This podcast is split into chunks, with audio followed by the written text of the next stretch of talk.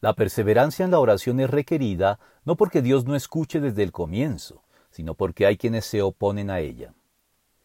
La Biblia nos revela la razón por la cual este mundo creado por Dios, a pesar de sus bondades, excelencias y funcionalidad evidentes para todo observador desprejuiciado y honesto, que requieren a las claras y de manera razonable la existencia de una inteligencia superior detrás de él para explicarlo, no funciona sin embargo como podría y debería funcionar.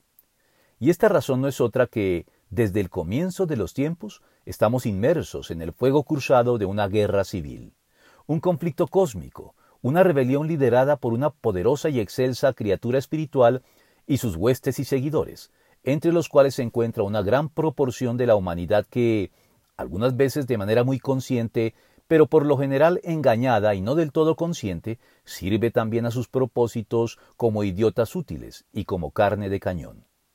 Es por eso que aun las oraciones más correctas y alineadas con su voluntad buena, agradable y perfecta, dirigidas a Dios por los suyos, encuentran resistencia y oposición espiritual para ser respondidas en los términos en los que se formulan. Resistencia y oposición que pueden ser vencidas con nuestra perseverancia al orar, como le sucedió al profeta Daniel. Entonces me dijo, No tengas miedo, Daniel tu petición fue escuchada desde el primer día en que te propusiste ganar entendimiento y humillarte ante tu Dios. En respuesta a ella estoy aquí. Durante veintiún días el príncipe de Persia se me opuso. Daniel 10:13. Perseverancia que tiene además como propósito adicional fortalecer y moldear nuestro carácter para bien.